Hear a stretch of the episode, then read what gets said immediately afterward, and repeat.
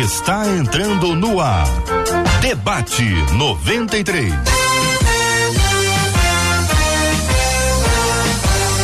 Realização 93 FM. Um oferecimento Pleno News. Notícias de verdade.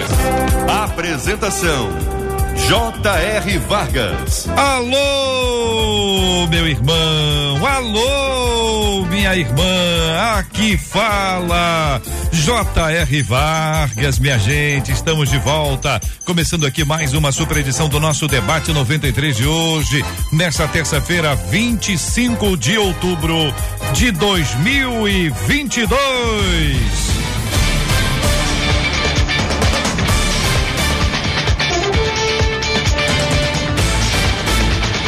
Muito bem, minha gente, deixa eu saudar aqui os nossos queridos debatedores, inicialmente o querido pastor Assir de Gerone Júnior aqui nos estúdios da 93. Como é que vai o senhor, pastor Assir, tudo bem? Pastor JR, ouvintes, que alegria, um bom dia a todos, que a graça e a paz de Jesus esteja com todos vocês. Amém, querido. Hoje, inclusive, pastor, nós estamos aqui compartilhando com os nossos ouvintes que estão nos acompanhando pelo Instagram, vou botar aqui na nossa capa aqui, a capa do seu livro, que é o seu livro que nós estamos compartilhando hoje com os nossos queridos e amados ouvintes. Bíblia, Palavra de Deus na História teologia bíblica e histórica. Abriu meu apetite intelectual para conhecer a sua obra. Ela está aqui disponível aqui para os nossos queridos ouvintes que participam conosco agora. É a galera do Instagram. Fiz o vídeo agora há pouco aqui. Você vai lá no vídeo, você curte o vídeo, você assiste o vídeo e você pode participar com a gente do sorteio daqui a pouquinho dessa linda obra do pastor Assir hoje no debate 93 vai ser bênção do Senhor na sua vida. Vamos conversar com o nosso querido pastor Luiz Saião. Cadê o Saião? Alô Saião, bom dia meu irmão. Grande JR, muito bom dia.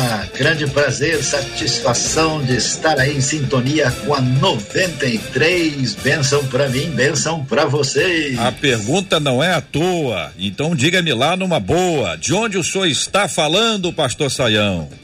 Estou falando diretamente da capital da fumaça, aqui em São Paulo, a única cidade do Brasil que você pode ver o ar que você respira, pegar nele. Capital da fumaça, aí eu vi, tá certíssimo, muito bem.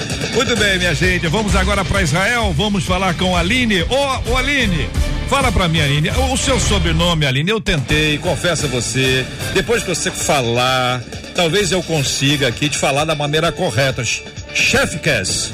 É com Cass ou com Kiss? Fala pra mim, Aline, bom dia. Então, shalom. Shalom. Shalom, shalom. Aline Shefke. Olha aí, ficou fácil agora. Ô, Aline, onde é que você tá? Pode falar o que quiser que eu atendo, não se preocupa. Onde é que você tá, Aline? Conta pra gente. Eu tô aqui direto de Jerusalém falando com vocês. E justamente interessante, porque a gente vai falar dos manuscritos Marmota. Depois aqui do nosso debate, eu vou justamente para o Museu de Israel, onde eles estão guardados. Olha, Aline, a Aline está falando com a gente diretamente de Jerusalém. Eu gosto demais, Aline. Você está com a tela aberta aí e essa câmera aberta depois, daqui a pouquinho, só para quem está acompanhando a gente pelo Facebook, YouTube, no site, daquela rodadinha com a câmera para a gente poder ver aí o que que você está vendo, o que que os seus olhos estão vendo, querida Aline. Daqui a pouco, daqui a pouquinho no debate 93 você interage com a gente. Marcela Bastos, cadê você? Bom dia. Bom dia, J.R. Vargas, nossos amados debatedores, nossos queridos ouvintes que querem nos acompanhar aí, ver o que a Aline vai mostrar pra gente lá de Jerusalém. Turma já chegou no Facebook, o caso da Valéria Lima, que já chegou dando a paz do Senhor povo abençoado. Quem sabe daqui a pouco ela vai falar Shalom, Aline. Ela que tá lá em Rádio 93 101.3 FM na nossa página do Facebook. Aproveita, compartilha e diz que o debate 93 já começou. No nosso canal do YouTube, nós também já estamos por lá. A Marilza Cunha já chegou dizendo, ó, esse debate é sempre uma bênção na minha vida. Eu escuto todos os dias e peço a Deus que abençoe a todos vocês. Nosso canal 93 FM Gospel. Chega que você também vai nos assistir com imagens e pode escrever pra gente, perguntar as suas dúvidas, porque quem vai tirar, ó, são os nossos queridos debatedores de hoje. O WhatsApp está aberto, 21 96803 8319, 21 96803 8319. O Marcelo, o professor Cláudio Martins está chegando. Está chegando, está pertinho. Nós anunciamos tá a presença dele. Os ouvintes estão aqui já com, com muita alegria para acolhê-lo. Ele está subindo as escadas? Não, né? Não. Tá, tá chegando. chegando. Tá chegando o verbo. É. Daqui a pouquinho aqui ele estará conosco. Esta é a melhor tradução para tá chegando. Daqui a pouquinho, minha gente, nós vamos conversar aqui sobre esse assunto que é muito importante. A Aline acabou de falar sobre esse assunto, os manuscritos, chamados manuscritos do Mar Morto. Aliás, por que tem esse nome, né? Qual é a, qual é a lógica que tem ah, quando a gente chama de manuscritos do Mar Morto? O que eles apontam para o que a gente tem hoje de Bíblia? Ah, o como é que a gente pode trazer isso aqui numa conversa aqui com a Aline, com o Saião, com o Assir, com o pastor, com o Cláudio? que vai estar tá daqui a pouquinho com a gente aqui no Debate 93, aqui, minha gente, na 93 FM. Este é o Debate 93 com J.R. Vargas. Muito bem, Brasil, vamos começar o seguinte: ouvinte dizendo, existem evidências que comprovem que a Bíblia realmente é a palavra de Deus. Poderiam esses manuscritos terem sido modificados com o tempo como a Bíblia se tornou esse compêndio que temos em nossas mãos? Como ela chegou até nós? Rolos do Mar Morto? O que são? O que guardam? O que significam? Nós vamos estar conversando o máximo possível eh, dentro desse nosso tema, ouvindo os debatedores. Querido pastor Luiz Saião, vou começar ouvindo o senhor. Existem evidências que comprovem que a Bíblia realmente é a palavra de Deus? JR, toda a nossa audiência da 93 FM, pastora Cira, Aline. Olha, a, a Bíblia é um livro único, diferenciado. É o livro mais impactante, mais determinante da história da cultura mundial e da história da fé. Quando a gente fala em evidências, é claro que a gente não pode dizer, olha, nós achamos a impressão digital do Deus eterno em cima do manuscrito. Então a gente tem que perguntar do que é que a gente está falando. Uma pessoa me perguntou uma vez, eu saí, você foi na escavação arqueológica lá em Israel? Eu falei, fui, né? E aí, você achou a prova da existência de Deus lá? Eu falei, olha, não é bem assim que as coisas funcionam, né? Como diz o grande filósofo, uma coisa é uma coisa, outra coisa é outra coisa. Então, o que, que a gente descobre? É que a Bíblia é o texto sagrado cujos autores deixam muito claro que co-amar Adonai, assim diz o Senhor, e eles falam da parte de Deus, e esses escritos atravessaram as tradições, a história, o tempo e o espaço, e eles são responsáveis pela maior manifestação de fé, de realidade transcendental na experiência do mundo judaico-cristão e nas suas nos seus desdobramentos. Quando a gente olha para qualquer outra obra para se comparar com a Bíblia, do ponto de vista arqueológico, histórico e de elementos documentais, manuscritos que mostram isso, a gente vai ver que o texto é diferenciado. E para mim, que tenho fé nessa realidade de Deus e dessa palavra, eu creio firmemente que esses testemunhos corroboram e evidenciam que estamos diante de um livro único, de uma história diferenciada e da palavra divina. Pastor Assir, o senhor concorda? Concordo plenamente. É difícil uhum. discordar do pastor Saião, né? Mas vamos lá. É, eu, eu, a gente tem aqui dois termos nessa pergunta, JR, que eu acho que são importantes a gente pensar. Evidência, normalmente, a gente relaciona a um aspecto científico, uma prova científica. Né? E o outro termo é palavra de Deus, que tem a ver com outro aspecto. Considerar que a Bíblia é palavra de Deus, nós podemos afirmar que é um pressuposto de fé a mesma fé do, do Saião, a mesma fé minha, eu creio que da maioria dos que estão ouvindo, nós, sem dúvida, consideramos que a Bíblia é a palavra de Deus. Quando nós olhamos para o próprio texto, nós podemos perceber em alguns momentos a própria Bíblia testificando sobre si mesmo, a própria escritura falando sobre si mesmo. Por exemplo, Jesus na oração lá no Evangelho de João, ele diz assim: "Olha, a tua palavra é a verdade". É Jesus afirmando algo sobre a palavra de Deus. Nós podemos ver em 2 Timóteo 3, versos 16 e 17, Paulo dizendo: toda a escritura é inspirada por Deus. É, é, importante a gente pensar ali no termo inspiração, porque o termo inspiração para nós hoje é eu acordar e estar inspirado para fazer alguma coisa.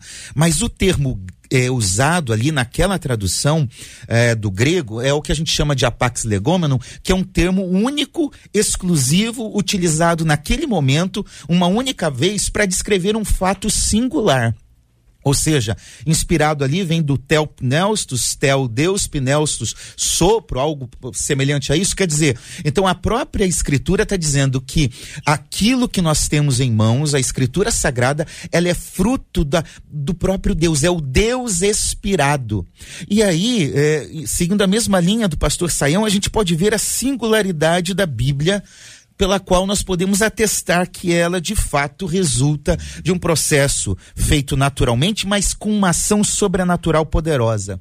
Nós temos um, um, um, livro, uma obra em mãos, escrito eh, por cerca de 1.600 anos aproximadamente. Tá? Por mais de 40 autores.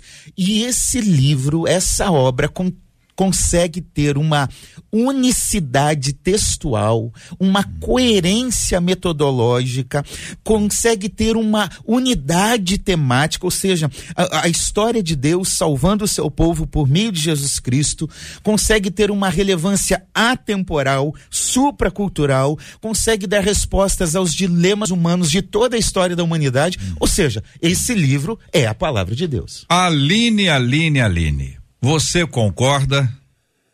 Eu concordo. Primeiro, a gente abriu muito bem esse debate. Tem a questão que a Bíblia foi escrita ao longo de séculos. Como hoje, como muito bem o professor Assair falou, que a Bíblia ela, ela tem uma unidade tão grande que às vezes as pessoas pegam a Bíblia e pensam que na realidade é só um grande livro, mas na realidade ele foi escrito ao longo de muitos séculos. Então, quem escreveu os livros posteriores da Bíblia viveu séculos depois.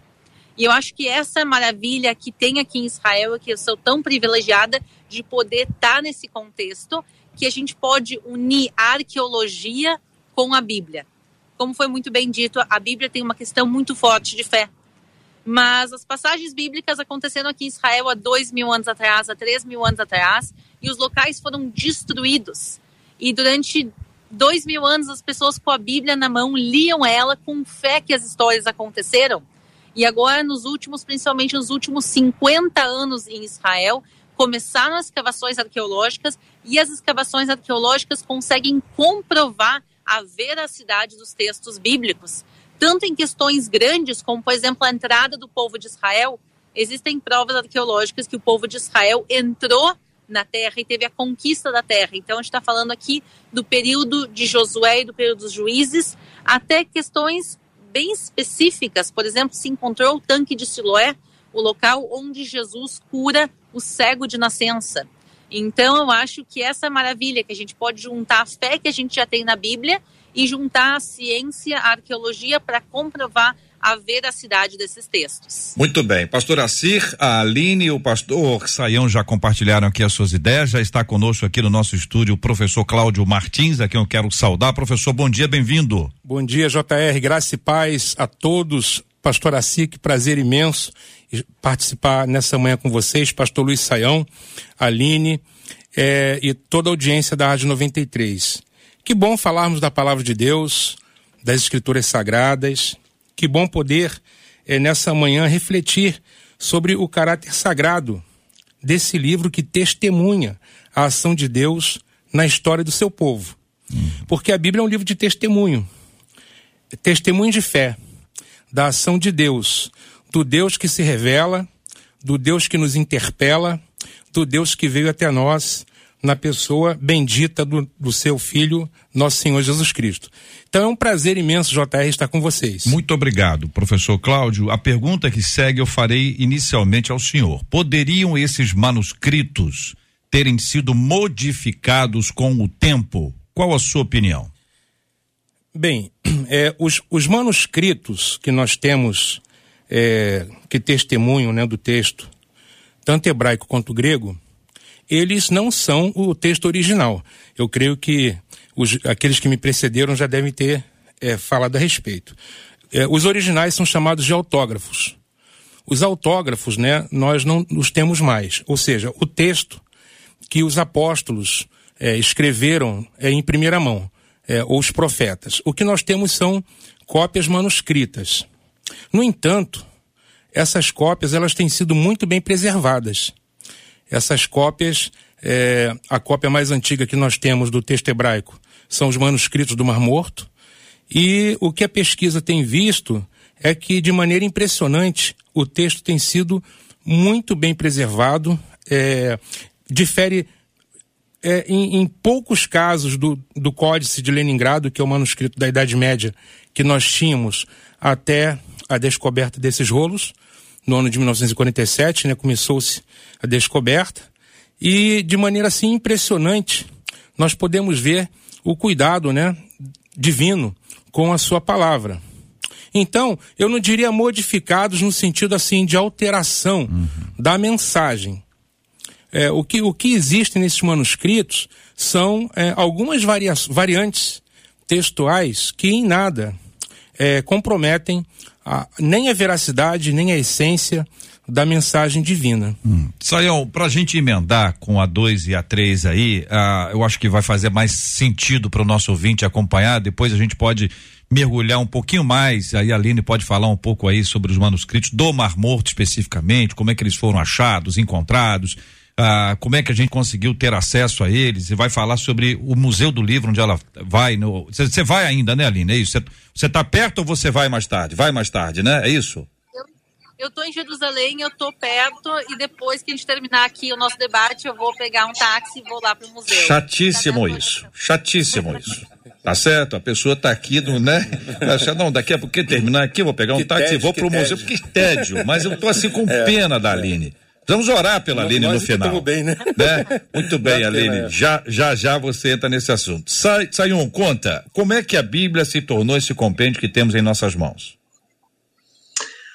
Olha, JR, é muito uh, impressionante, né? A gente vê, é, nós temos uh, experiências profundas de natureza histórica, espiritual e existencial na vida de pessoas dentro da história de Israel que se desdobra numa dimensão uh, universal e essas pessoas, através dessa experiência, elas resolveram registrar esses elementos. De certa forma, uh, muita coisa eles não tinham nem consciência de todo o desdobramento. Eles receberam o toque do sagrado e esse elemento fez sentido na vida pessoal, fez sentido na vida da comunidade, adquiriu status de referência e normatividade não só para o contexto imediato, depois isso transbordou para fazer diferença na história de Israel, definiu aquilo que a gente chama né, dessa, dessa consciência histórica que permite enfrentar o futuro, alimentar-se uh, da, da, leitura sagrada do passado e preparar-se para enfrentar e mudar o futuro. Então, isso foi acontecendo, podemos assim dizer, espontaneamente, mas eu vou dizer uma coisa meio estranha. Teo espontaneamente, de uma maneira com uma santa inconsciência da invasão imprevisível do sagrado. E quando isso acontece, o que esses, esses ninguém tem controle sobre isso. Um manuscrito vai, outro manuscrito vem, uma cópia aqui, um papiro ali, um pergaminho lá. Chegou o um momento que o impacto dessas referências narrativas, poéticas e extraordinárias tem tal poder sobre a vida da comunidade, tanto no redimensionamento da vida, a partir de enxergar os problemas próprios, como também a ideia da redenção, e que isso extravasa para muito além de Israel e começa a fazer sentido. De repente, essa comunidade pensa: peraí, qual que é a diferença entre esse tipo de texto e os demais que a gente conhece. Então surge um elemento que vai receber o nome de canonicidade, que você vai ver isso na tradição judaica, quando os judeus percebem que ali há uma palavra diferenciada e vão amadurecer isso até que, segundo alguns em Jâmnia, segundo outros um pouco mais tarde, se define aquilo que você já encontra em Lucas 24, que é uma referência ao que a gente chamaria de Torá, Neviim, Ketuvim, que é lei, profetas e escritos ali, definidos pelo livro de Salmos, e isso mais tarde, nesse desdobramento da fé hebraica para o mundo greco-romano, que chega na tradição cristã, você vê o mesmo caminho do Novo Testamento, que pelo terceiro para o quarto século já tem um consenso. A gente fala de testemunho interno ou externo, e chega no ano 397 em Cartago, todo mundo chega, pessoal, não tem mais dúvida, aqui não tem para ninguém, esses livros são a nossa referência. E essa obra magna da literatura humana simplesmente se define como a alma da tradição judaico-cristã e que marca de maneira profunda aquilo que somos em relação a nós mesmos, ao próximo e ao Deus eterno. É fascinante. Muito bem. Vou perguntar aqui, eh, começando pela, pela Aline, é, o que que você, Aline, e depois o professor Cláudio, o pastor Assis, o que, que vocês acrescentam a, a, esta fala? A pergunta é como a Bíblia se tornou esse compêndio que temos hoje em nossas mãos. Então, justamente, se eu vou entrar um pouquinho nos pergaminhos do Mar Morto, quando se encontraram os pergaminhos, se encontraram mais de 900 pergaminhos. Entre eles estão os pergaminhos bíblicos, mas também tem o que nós chamamos de pergaminhos apócrifos. Quer dizer, são livros que aquele grupo judaico específico, os essênios, eles seguiam aqueles pergaminhos, ou eles acreditavam, estudavam eles, mas isso nos mostra que ao longo do período bíblico, vários livros circulavam, entre eles os livros bíblicos, mas realmente os livros que mais tarde vão ser os livros bíblicos, os livros que foram canonizados, eles tinham inspiração divina, eles eram diferenciados. E por isso, ao longo dos séculos, se fez esse trabalho de diferenciação entre tipos diferentes de pergaminho e mais tarde, até o século IV, realmente se fechou o cânon, se fechou os livros que foram canonizados. Então a gente vê que é um processo e nas escavações arqueológicas a gente encontra provas disso. A gente encontra provas de livros que eram lidos, por exemplo, o livro de Enoque, mas que posteriormente se decidiu que ele não entraria na Bíblia. Tudo bem. Professor, pastor?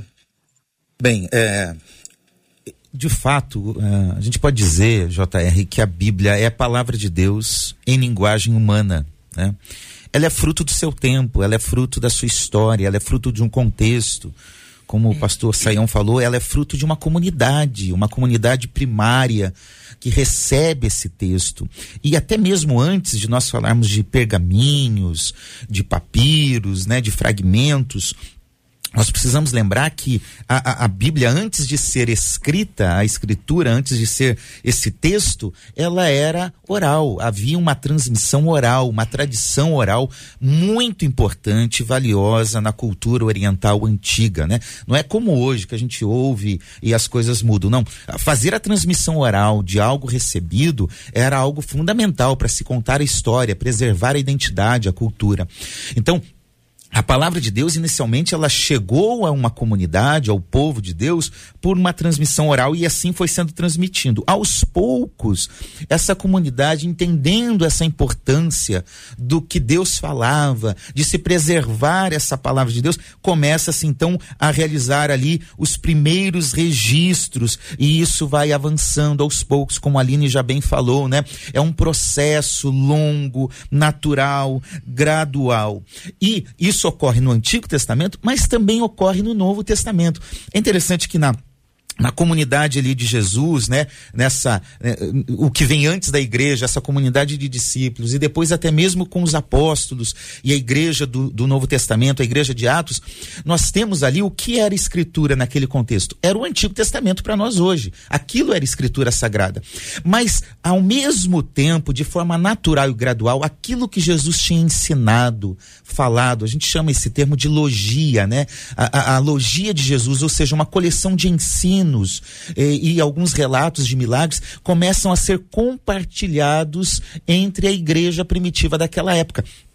Esses textos, nós acreditamos, vão subsidiar aquilo que os evangelistas escrevem, né? E serviu de base, de pesquisa. Lucas, quando registra no capítulo primeiro, no seu prólogo, como ele fez a pesquisa, ele diz: olha, eu me baseei em fontes que são orais, né? Os ministros da palavra, mas também eu fiz uma pesquisa. Então, certamente fontes eh, escritas que tinham ali, e isso vai constituindo o que nós temos nos evangelhos. E depois, a igreja primitiva vai dando voz a isso, ao que vai sendo escrito, ao que Paulo escreve, uhum. e no decorrer do tempo isso vai se fortalecendo até chegar ali no terceiro para o quarto século, quando nós já temos uma definição natural do que seria esse cânon do Novo Testamento, uhum. esse compêndio todo que se tornou a Bíblia Sagrada. E aí, pastor, professor Cláudio? Então, uma definição de Sagrada Escritura muito apropriada é justamente essa: é a palavra de Deus dada através de palavras humanas na história. É, a, a, Escritura é justamente esse texto singular, é, na verdade, um conjunto de textos, né? É, é uma biblioteca. A Bíblia é uma Bíblia, não é um livro, são livros. É uma biblioteca é, que corresponde a épocas é, diferentes, autores diferentes, mas que tem algo em comum que é o testemunho da ação divina no humano. Né? O que a Bíblia, a Bíblia como escritura é um livro como qualquer outro, como diz o Gordon Fee. Um livro como, hum. como qualquer outro, porque é escrito em língua humana conhecida, em dado contexto cultural histórico. Mas enquanto palavra divina é um livro como nenhum outro, porque ela, ela testifica da ação do divino, do sagrado, é a revelação de Deus para nós. Então a, a, Bíblia Sagrada ela, ela, é singular nesse sentido, ela conjuga o divino e o humano. Ah, na tradição da igreja sempre se viu a pessoa de Jesus Cristo como Deus e homem. A, a, Bíblia Sagrada, da mesma forma, ela conjuga o divino e o humano. Evidentemente que a questão do humano não, não há que se ter fé para re, reconhecer-se. Mas ser um livro é, de inspiração divina, aí já é critério da fé não é? Nós cremos. E, e por que cremos? Porque sabemos que esse livro ele tem efeitos na vida de quem é, dá atenção a ele. Ele tem uma mensagem que afeta a nossa vida. E o que fez com que as comunidades verificassem os livros que são autorizados, canônicos ou não, é justamente o efeito que aquele livro, que aquela mensagem trouxe nas comunidades ao longo do tempo. Então, claro, tem o critério da, da, da apostolicidade, tem outros critérios mas que também esse livro ele traz edificação, esse livro uhum. ele é, transforma a pessoa, então a comunidade é, vai reconhecendo ao longo do tempo e daí o, os livros foram sendo canonizados. São 11 horas e 26 minutos. Marcela Bastos, a participação dos nossos ouvintes interagindo aqui com o professor Cláudio, com o pastor Luiz Saião, pastor Assiri a Aline. Estão interagindo mesmo, tá? Porque enquanto eles a falam... Aline é conhecida como Aline Israel, né, Marcelo? É, te... ela é olha, é famosa. Aline, tem muita gente aqui dizendo que gosta de acompanhar os seus vídeos aí no ela YouTube. Ela é muito famosa, já mandou até beijo pra é... família dela. O pessoal pro, conhece pro, muito pro você, seu bebê, hein, Aline? Pro seu pai, tá todo mundo ligado aqui. Ó, pessoal, agradeço de todo o coração a todas as mensagens. Eu quero agradecer a todo mundo que está assistindo e agradecer muito, principalmente a Rádio 93 FM, por abrir esse espaço e nos permitir participar desse debate tão interessante. Então, obrigada a todo mundo que está assistindo também à rádio pelo convite. Então, só por causa disso, além de bom, abrir a câmera aí, a Aline vai cantar. Daqui a pouquinho a Aline vai cantar naturalmente, em hebraico, evidentemente, para que a gente possa curtir um pouquinho desse clima, tá bom, Aline? Tá combinado, né? Vai dizer o quê, né, Aline? Segue aí, Marcela. Olha, por exemplo, a Bernadette, enquanto vocês falavam da Bíblia, ela tá aqui. Eu tô pensando, né? Incrível como a Bíblia é o único livro que nunca desapareceu, apesar de tantas guerras. O Júlio disse: céus e terra passarão, mas a palavra do Senhor não vai passar, não. O Fernando disse: é interessante, né? A Bíblia é um livro antigo, mas com notícias atuais. E duas perguntas surgiram. O Ervan, por exemplo, disse assim: Eu ouvi de um cristão que a Bíblia é a mãe de todas as heresias. É isso mesmo? E a Cristiane disse assim: ok, mas quem, por exemplo, decidiu que o livro de Enoque não entraria na Bíblia? Hein, debatedores? Vamos responder a nossa querida ouvinte Cristiane, como é quem decidiu que Enoque não entraria na Bíblia? Quem pode responder? Citar Enoque, então é Enoque aí que o nosso ouvinte quer saber. Poderiam ser outros também. Diga aí, queridos, quem pode nos ajudar a responder? Saião, vamos lá, Saião. Você então. Ô, JR, esse debate está muito plástico, muito tranquilo. Nós vamos ter que fazer uma bagunça aqui, porque é o seguinte, esse negócio da gente ficar aí, não, tal, um monte de teologia. Ó, depois eu vou perguntar para a Aline, para ela falar para a gente o que, que, porque assim, nos últimos anos, as descobertas que a arqueologia, tudo isso trouxe para Israel, trouxe uma compreensão do texto que jamais aconteceu nos últimos 50 anos. Agora, o negócio do Enoque, não vou hum. nem assim gastar tanto tempo, até porque o homem já foi transladado, então não sei se vale a pena a gente, né? Eu vou dizer basicamente uma coisa. Primeiro, primeiro o Enoque não é o Enoque. Isso já é uma coisa bastante curiosa. O livro só recebe né, o que a gente chama de um livro pseudepigráfico. Né? Depois, o livro também é, é, é, posterior, tardio, ele não tem a mesma referência, porque todos os livros canônicos eles têm uma, uma referência direta ou indireta de um shaliach, de um apóstolos, alguém que está por trás dessa tradição de uma maneira uh, bastante definida. O que causa uma dúvida para muitas pessoas é por causa da citação de Judas que Judas menciona lá o Enoque. Aí, de maneira meio apressada, alguém diz o seguinte: bom, se o Judas está falando do Enoque, então aqui não tem reboque, nós vamos colocar e vamos incluir também. Qual que é a questão? O apóstolo Paulo cita poetas gregos. Você tem citações da Bíblia que são citações que fazem sentido no contexto e aquela referência é verdadeira, mas ela não referenda a obra como um todo e não referenda como livro sagrado. Em função disso, o testemunho interno do livro de Enoque não foi suficiente para convencer a liderança maior da comunidade da fé de reconhecê-lo no mesmo patamar dos outros, com exceção da tradução copta, que o enxerga de uma maneira diferenciada. Mas a gente então entende como é que esse negócio uh, se alinha. Mas vamos botar um pouco de pimenta no negócio. Professor Cláudio, o senhor concorda, professor Cláudio? Eu vi o professor Cláudio se mexendo para lá, para cá. O senhor concorda, professor? Plenamente. Hum. É claro, o, ainda que faça menção, né? A gente vê, é, pertence à literatura apocalíptica, né? Ao gênero apocalíptico muito em voga naquele tempo, né, no primeiro século e no, no século que precedeu também a, a, vinda de Cristo. Os dois séculos que antecedem a literatura apocalíptica, ela é uhum. eclode. É, mas é, o Sayão tá certo, é isso mesmo, né? É, é uma pseudo, pseudo, pseudepígrafo.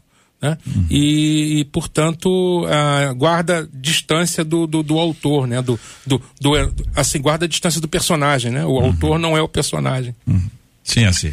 Não, é importante a gente dar uma resposta, talvez indo para além do livro de Enoch, mas quais os critérios para definir se um livro deve entrar no cânon ou não? Somente olhando ali para o contexto do Novo Testamento. É, primeiro, é, autoria ou legitimidade apostólica os livros que estão ali têm essa chancela, né? Ah, Lucas não tem, não é apóstolo, Marcos não é apóstolo, mas estão por trás de dois grandes apóstolos, Pedro e Paulo. Então, veja, todos os livros do Novo Testamento que a gente olha tem essa chancela de uma legitimidade apostólica. Segundo, já do, do segundo para o terceiro século, por exemplo, Orígenes, é, um grande nome aí do, dos primeiros séculos cristãos, ele chega a fazer uma pesquisa, quais os livros que estão sendo usados regularmente pelas igrejas. Então, o segundo critério é o uso regular pelas igrejas daquela época. É, isso também é importante. Terceiro, é que esses textos tinham que ter uma, uma boa fundamentação doutrinária. A gente poderia chamar aqui de uma de estar dentro do que hoje nós chamaríamos de ortodoxia doutrinária. Ou seja, não podia divergir, ir distante demais daquilo que era a doutrina dos apóstolos, que era a doutrina da igreja dos primeiros séculos ali, do primeiro e segundo século. Uhum. Então, esses são critérios que foram naturais. E aí você tem, por exemplo, um fragmento, um, algo chamado de cânon de Muratori, ou fragmento Muratoriano, que é uma lista, uma das listas mais antigas, é, que nós temos a relação dos livros do Novo Testamento que é datado do ano 170, que já tem ali boa parte dos livros que nós temos no Novo Testamento. Tem um outro texto a mais, mas ali nós temos uma relação. Isso quer dizer que não foi o quarto século que definiu uhum. uh, o cânon. Isso já era algo gradual, natural, que a igreja estava aceitando. Pergunta objetiva, para a resposta também o mais objetiva possível. Qual a grande diferença entre a Bíblia chamada evangélica e a Bíblia chamada católica? Qual a diferença? Quais são os livros que estão a, a mais na católica ou a menos na Bíblia evangélica? Estou chamando aqui Bíblia católica e Bíblia, Bíblia evangélica, entre aspas, é só para a gente saber distinguir uma da outra. Professor Cláudio. A diferença é que tem na, na Bíblia Católica seis ou sete livros, né, a, a mais, é, ou, ou, nós temos a menos do que, do que eles, né, entre os quais primeiro e segundo livro de Macabeus, Judite, Tobias e dentre outros. A, a questão é que a, a Septuaginta, que é a tradução grega, ela tem esses livros, né? E a tradição cristã se utilizava a princípio da, da Septuaginta. A Septuaginta foi um texto muito usado pelos cristãos no, em toda a bacia do Mediterrâneo, né? uhum. né?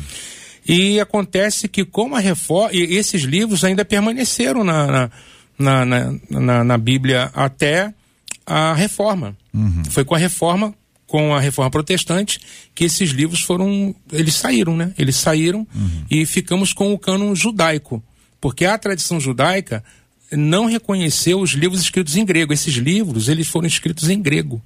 E a tradição não, assim, judaica deu preferência só aos textos em hebraico. Então, deixa eu perguntar para o senhor. Os, os livros, nos livros do Antigo Testamento, a chamada Bíblia evangélica é igual à Bíblia hebraica? No, no, no, no Antigo Testamento? Antigo. Sim. Sim. E no novo, tanto evangélica, a Bíblia chamada evangélica e chamada católica, ambas são, são iguais. A diferença Sim. é essa aí. Muito bem. Sa, Saião, qual o impacto da, da nossa reforma, especificamente aí, para que a gente pudesse ter acesso? O pastor Cláudio, o professor Cláudio trouxe isso aqui. Uh, a gente está muito perto, né? Segunda-feira é dia 31. E um dos, um dos solas é o, é o so, sola escritura, né? Ah, qual a importância da reforma para que a gente pudesse ter acesso à Bíblia ou até a questão da autoridade da Bíblia, Sayal? Bom, pois a Aline está na, na expectativa aí para complementar, né, a palavra que ela uh, aí, mas eu, eu chamarei, já chamarei, viu, Aline? Só um minutinho. JR, eu quero só dar uma referência ao seguinte: o, professor Cláudio disse com maestria, né, a realidade. E a gente acrescenta aí Tobias, uh, Eclesiástico, Baruque, né, sabedoria. E esses livros que vão ser um assunto de controvérsia católico-protestante no século XVI, o Concílio de Trento, em 1546, é, é interessante a gente ver é, que quando você lê o fim de Macabeus, ele termina assim: olha, assim como a gente mistura água com vinho, eu, eu fiz o possível para produzir o texto. Se ele estiver bem, foi o que eu desejei, mas se não estiver, então quer dizer, o livro ele, ele é meio diferente assim de Jeremias, né? Assim diz o Senhor. Essa palavra é fiel e digna. Eles são muito importantes, valiosos do ponto de vista literário, mas eles têm um perfil diferenciado.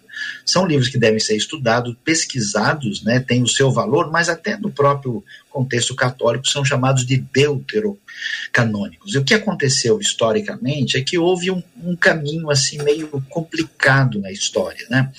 E esse caminho foi que à medida que a comunidade cristã se desenvolveu no ambiente europeu, particularmente no Sacro Império Romano Germânico, ah, o texto foi perdendo força até pelo afastamento do ambiente original, o afastamento da terra de Israel, da tradição primeira.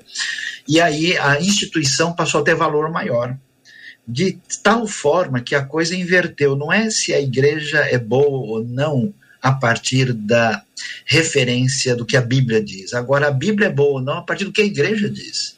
Essa inversão trouxe aí um, um, um desconforto né, teológico histórico e quando, desde o século XI, XII, começando lá com Pedro Valdo, o pessoal começa a ler as escrituras e fala, peraí, tem uma nota dissonante aqui, né?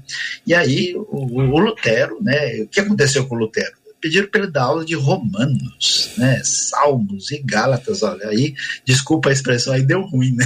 Porque, como assim, né? Eu vou ler esse negócio aqui e eu tô vendo esse ambiente todo que se desenvolveu na Idade Média, tem alguma coisa que não está funcionando. E o Lutero, então, vamos dizer, juntamente com outros contextos europeus, ele redescobriu uh, a, a direção fundamental que a gente vai ver no movimento anabatista, no movimento eh, de Calvino, no movimento de Lutero, no movimento em toda a Europa, né, com John Hus em Praga, quer dizer, a descoberta da referência que se torna sola escritura. E olha, eu tiro o chapéu para Lutero, JR, porque o homem chegou diante do Carlos V, que era o imperador do Sacro Império Romano-Germânico, o cara que era dono do grande Império Espanhol, onde não se punha o sol, e ele exigiu que o Lutero se retratasse, e o Lutero disse, hier nicht andermal, aqui eu permaneço e eu não posso voltar atrás, a não ser que me mostre pela Escritura. Portanto, só a Escritura. Aline, então, a gente estava falando dos livros deuterocanônicos, que são justamente esses livros que estão dentro da Bíblia católica, mas não dentro da Bíblia evangélica, como se chama, nem da Bíblia hebraica. Mas um ponto importante destacar que eles não são livros ignorados na Bíblia hebraica, quer dizer, ou pelo mundo judaico até os dias de hoje. Justamente todos os anos, na época de dezembro, se faz a festa de Hanukkah. É uma festa que celebra a guerra contra os gregos, quer dizer, a vitória dos macabeus, que está descrito no livro de Macabeus. Então, a gente também tem que lembrar que esses livros, por mais que eles não estejam no cânon, não estejam dentro da Bíblia evangélica nem da Bíblia hebraica, não tem que se desconsiderar a importância histórica dele. Quer dizer, são livros históricos que relatam muito da história. Talvez a inspiração divina não seja a mesma como justamente o Saião comparou com justamente o livro de Jeremias, que fala que Deus ordenou escrever daquela maneira, que é uma inspiração divina muito mais forte, mas é importante a gente lembrar e eu acho que é importante também a gente conhecer e estudar esses livros, apesar de eles de não colocar eles no mesmo patamar que os livros bíblicos, eu acho que é importante ainda assim a gente conhecer e se aprofundar, e eles são usados até os dias de hoje, estudados e celebrados aqui em Israel. Tudo bem. Aline, é, como é que os, os manuscritos do Mar Morto, os rolos do Mar Morto foram achados? Então, a história dos rolos é muito interessante. Existia um grupo judaico que se chamavam os essênios. E os essênios eram muito críticos a Jerusalém e com razão em muitas coisas. E eles decidem se isolar e eles vão morar no meio do deserto, próximo ao Mar Morto, justamente por isso o nome. E eles têm uma biblioteca gigantesca. E eles vivem uma vida dedicada muito ao estudo da palavra, ao estudo dos textos bíblicos e também de outros livros. E começa a grande rebelião judaica contra os romanos. Os romanos começam a destruir as cidades e os essênios veem ameaça à cidade deles, que hoje em dia a gente chama de Qumran. E então eles decidem salvar o que eles têm de mais precioso. Eles pegam os rolos, os pergaminhos, guardam em vasos e levam até cavernas próximas à cidade, escondem, colocam nas cavernas e dizem: quando os romanos passarem, a gente volta e busca os nossos livros. O problema é que os romanos massacram os essênios e não sobra ninguém vivo para contar onde esses pergaminhos foram escondidos. E por isso eles foram esquecidos dentro dessas cavernas por 1900 anos, até o ano de 1947, quando tinham pastores beduínos no deserto e um deles entra numa caverna e se depara com dois jarros. Ele abre esses jarros, ele abre os pergaminhos, ele não entende o que está escrito nos pergaminhos, ele falava árabe e não hebraico, mas ele entende que pergaminhos, por serem antigos, valiam dinheiro. E aí ele começa a vender esses pergaminhos no mercado negro, eles começam a circular. E até que alguém se dá conta de que do que que são esses pergaminhos, da grande importância dele, e nos anos seguintes, então, se começam escavações arqueológicas e se descobre no total mais de 900 pergaminhos.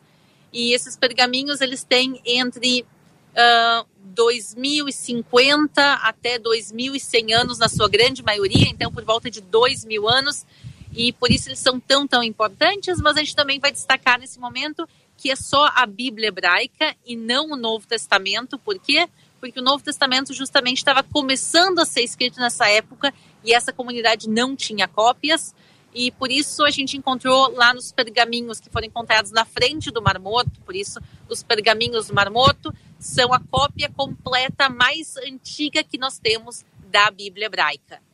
Muito bem, muito bem contado e a gente começa a ver que está começando a escurecer aí, né, Aline? Já são quase 18 horas, horário de Jerusalém, não é isso?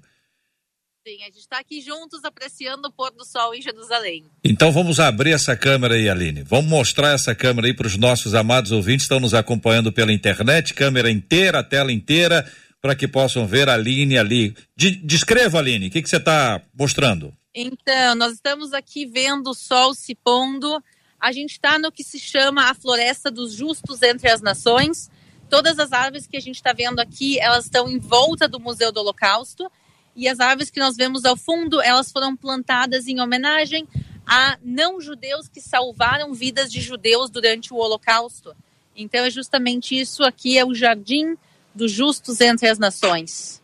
Com essa imagem que nós estamos vendo, vem agora a Aline cantando. Olha, eu posso falar em hebraico, cantar não é meu ponto forte. Mas a gente pode, eu posso falar para vocês uma frase que não é tão difícil, que é Lashana Abba Birushalayim, que nós estejamos no ano que vem em Jerusalém. E esse é o meu desejo a todos aqui do painel e também a todos os nossos ouvintes que nos encontremos aqui em Jerusalém, porque é realmente estar aqui em Israel, principalmente em Jerusalém, é caminhar pelas páginas da Bíblia e entender ainda melhor o contexto histórico que ela foi escrita. Isso também nos ajuda a entender melhor a Bíblia e a poder realmente fortalecer nossa fé através da Bíblia e através da arqueologia. Aline, eu quero agradecer a você, sua presença hoje aqui no debate, as suas declarações, compartilhando o seu conhecimento, abrindo a câmera para a gente conhecer um pouquinho mais dessa terra linda que o nosso povo tanto ama. Muito obrigado pela sua presença hoje aqui no Debate 93. Deus te abençoe muito, tá bom, Aline?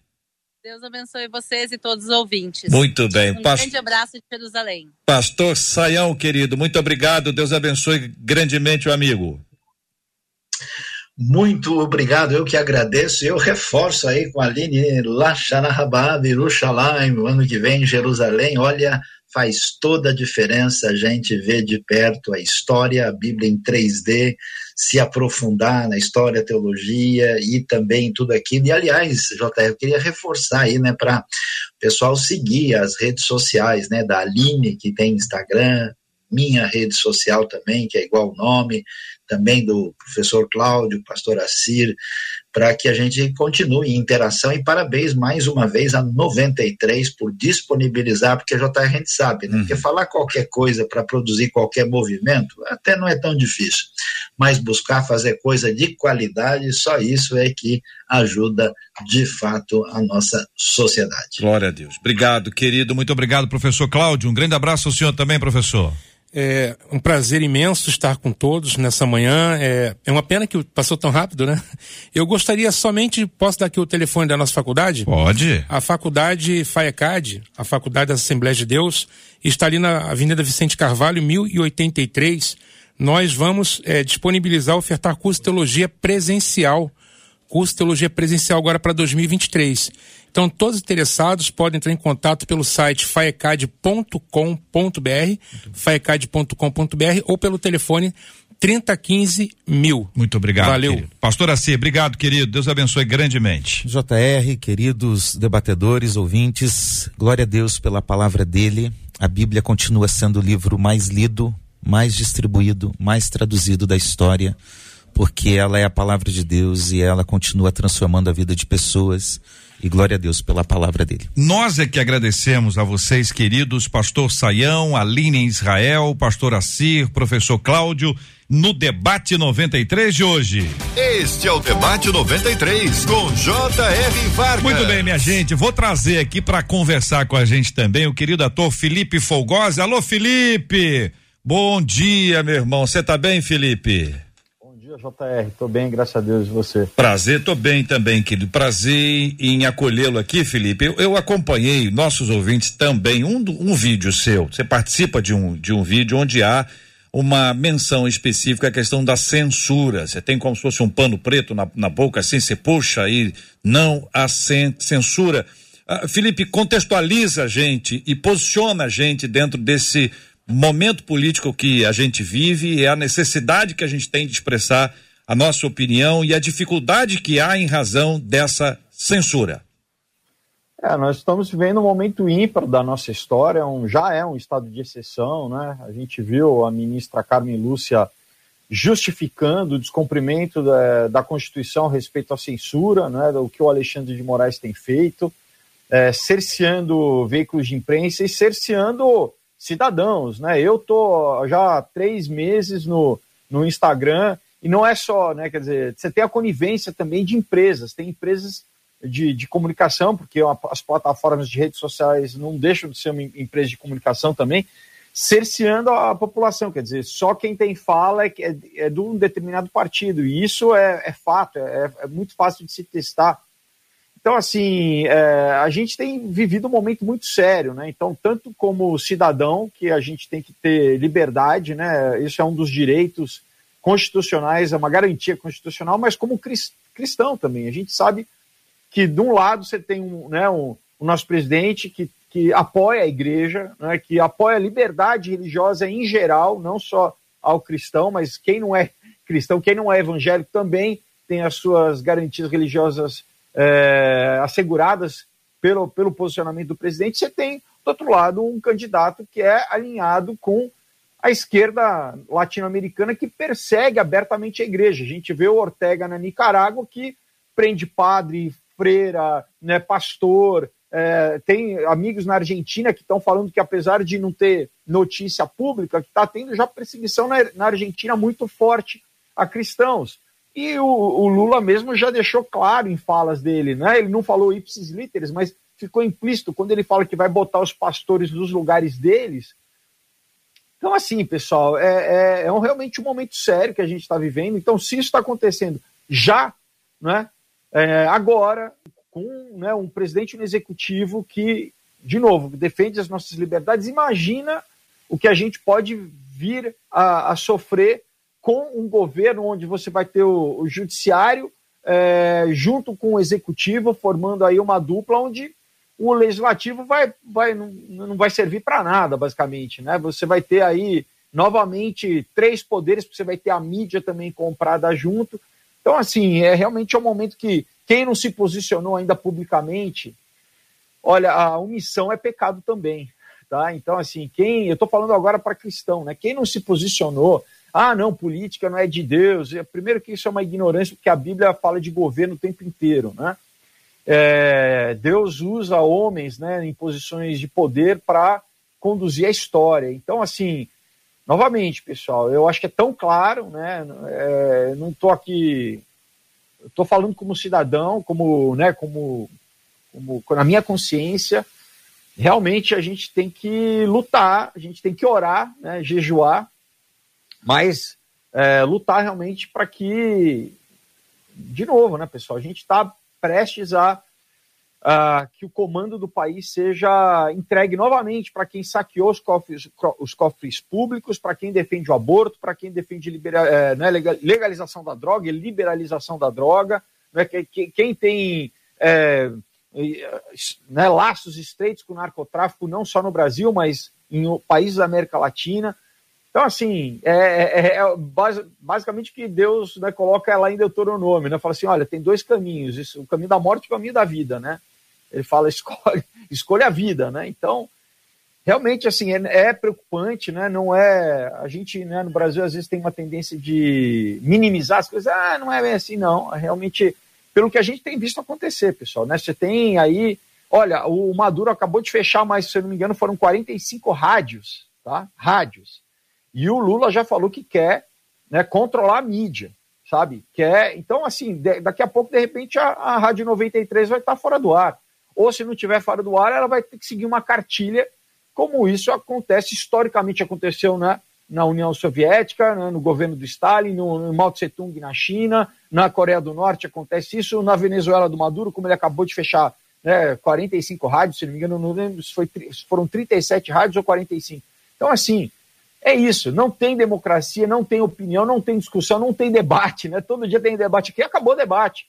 É opinião monolítica, é do Estado, entendeu? Você não pode falar de Deus, você não pode falar da Bíblia, né? É, na China, inclusive, fizeram uma nova Bíblia. Tem uma Bíblia que, que o Estado que editou, de acordo com, com o Estado, né? Então, assim, é muito sério, pessoal. Não é brincadeira o que a gente está vivendo. Quero, Felipe, agradecer a você pela sua fala aqui conosco no, no debate.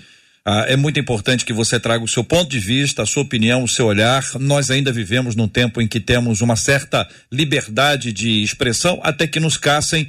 Temos aqui a liberdade de, de expressão e você traz aqui a sua opinião, como sempre com a, a forma democrática que a gente tem para discutir esse assunto. Eu quero até, Felipe, convidar você para orar conosco, porque uh, a gente está muito próximo aqui do nosso horário eleitoral, temos que entregar mas é necessário que a gente traga também esse assunto em oração. Vou convidar você para esperar só um instantinho para nós orarmos juntos aqui e agradecermos a Deus pelo tempo que temos e pela liberdade que temos, inclusive, de nós orarmos. Eu quero agradecer também aqui a nosso ouvinte Mark Sander, o nosso ouvinte Mark Sander Vieira, Mark Sander Vieira, ele foi o ganhador do livro do pastor Assi, que teve conosco aqui agora há pouco, participou com a gente no nosso Instagram da 93 FM. Marcela Bastos se despedindo dos nossos queridos ouvintes. Muito obrigado, Marcela. Obrigada a todos os nossos ouvintes que nos acompanharam. Estão agradecendo pela primeira parte do debate, por essa segunda parte também aqui com o Felipe. Um abraço a todos e até amanhã, se assim Deus nos permitir. Muito obrigado aqui a Marcela Bastos, também a Luciana Vasconcelos, Adriele Duarte, JP Fernandes, Luiz Augusto Português, compartilhando com a gente aqui o debate 93. Nós vamos orar juntos. Vamos colocar, Felipe, diante de Deus o tema o tema do dia, né? Isso que você acabou de dizer, nós estamos diante de uma eleição fundamental que o povo de Deus tenha a, a direção de Deus para esse tempo, mas nós temos orado também, você bem sabe, já nos acompanha há algum tempo. Nós temos orado sempre pela cura dos enfermos, consolo aos corações enlutados. Então quero pedir que você ore por esses motivos, colocando cada um deles diante de Deus em oração. Felipe. Senhor Deus, nós te agradecemos pela pela cada, por cada manhã, Pai. Tu renovas as tuas misericórdias a cada manhã. Obrigado, Senhor, pela saúde, Pai. Obrigado pelo, pelas tuas consolações, Pai, pela tua paz, pela tua alegria. Eu peço, Pai, que o Senhor invista os anjos, Pai, agora em, nos hospitais, Pai, nas UTIs, nos leitos, Pai, nas pessoas que estão acamadas, Pai, ou nas pessoas que estão, que passaram por luto, Senhor, que perderam entes queridos, Pai, que tu envies teu Espírito Santo, o Consolador, Pai, que console os corações. Agora eu, eu, eu clamo, Senhor, pelo nosso país, Pai. Eu, aqui em unidade, Senhor, com quem está ouvindo, os teus filhos, Pai, o teu povo, Pai, que se humilha, Pai, e busca a tua face, Senhor, para que tu venha, Pai, sare a nossa terra. Tu é o Senhor da história, Pai. Toda autoridade é dada por ti, Senhor, é concedida por ti. Eu clamo, Pai, que quem, Senhor, tu escolha, Senhor, a pessoa que, que vá conduzir o nosso país pelos próximos quatro anos, Senhor, seja uma pessoa temente a ti, Senhor, Oh, Pai, o temor do Senhor é o princípio da sabedoria, Senhor. Que seja uma pessoa temente, Pai, a Ti, Senhor. Que seja, Senhor, a favor da Tua igreja, Pai, do Teu corpo, Pai. As portas do inferno não prevalecem contra a Tua igreja, Pai. Em nome de Jesus eu peço, Pai, que Tu envies Teus anjos, Pai, desbarate, Pai, todo o mal, Pai.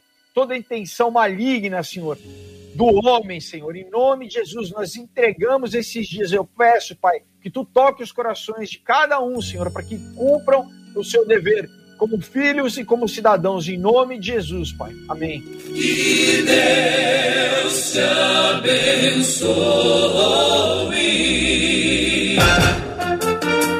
Você acabou de ouvir Debate 93.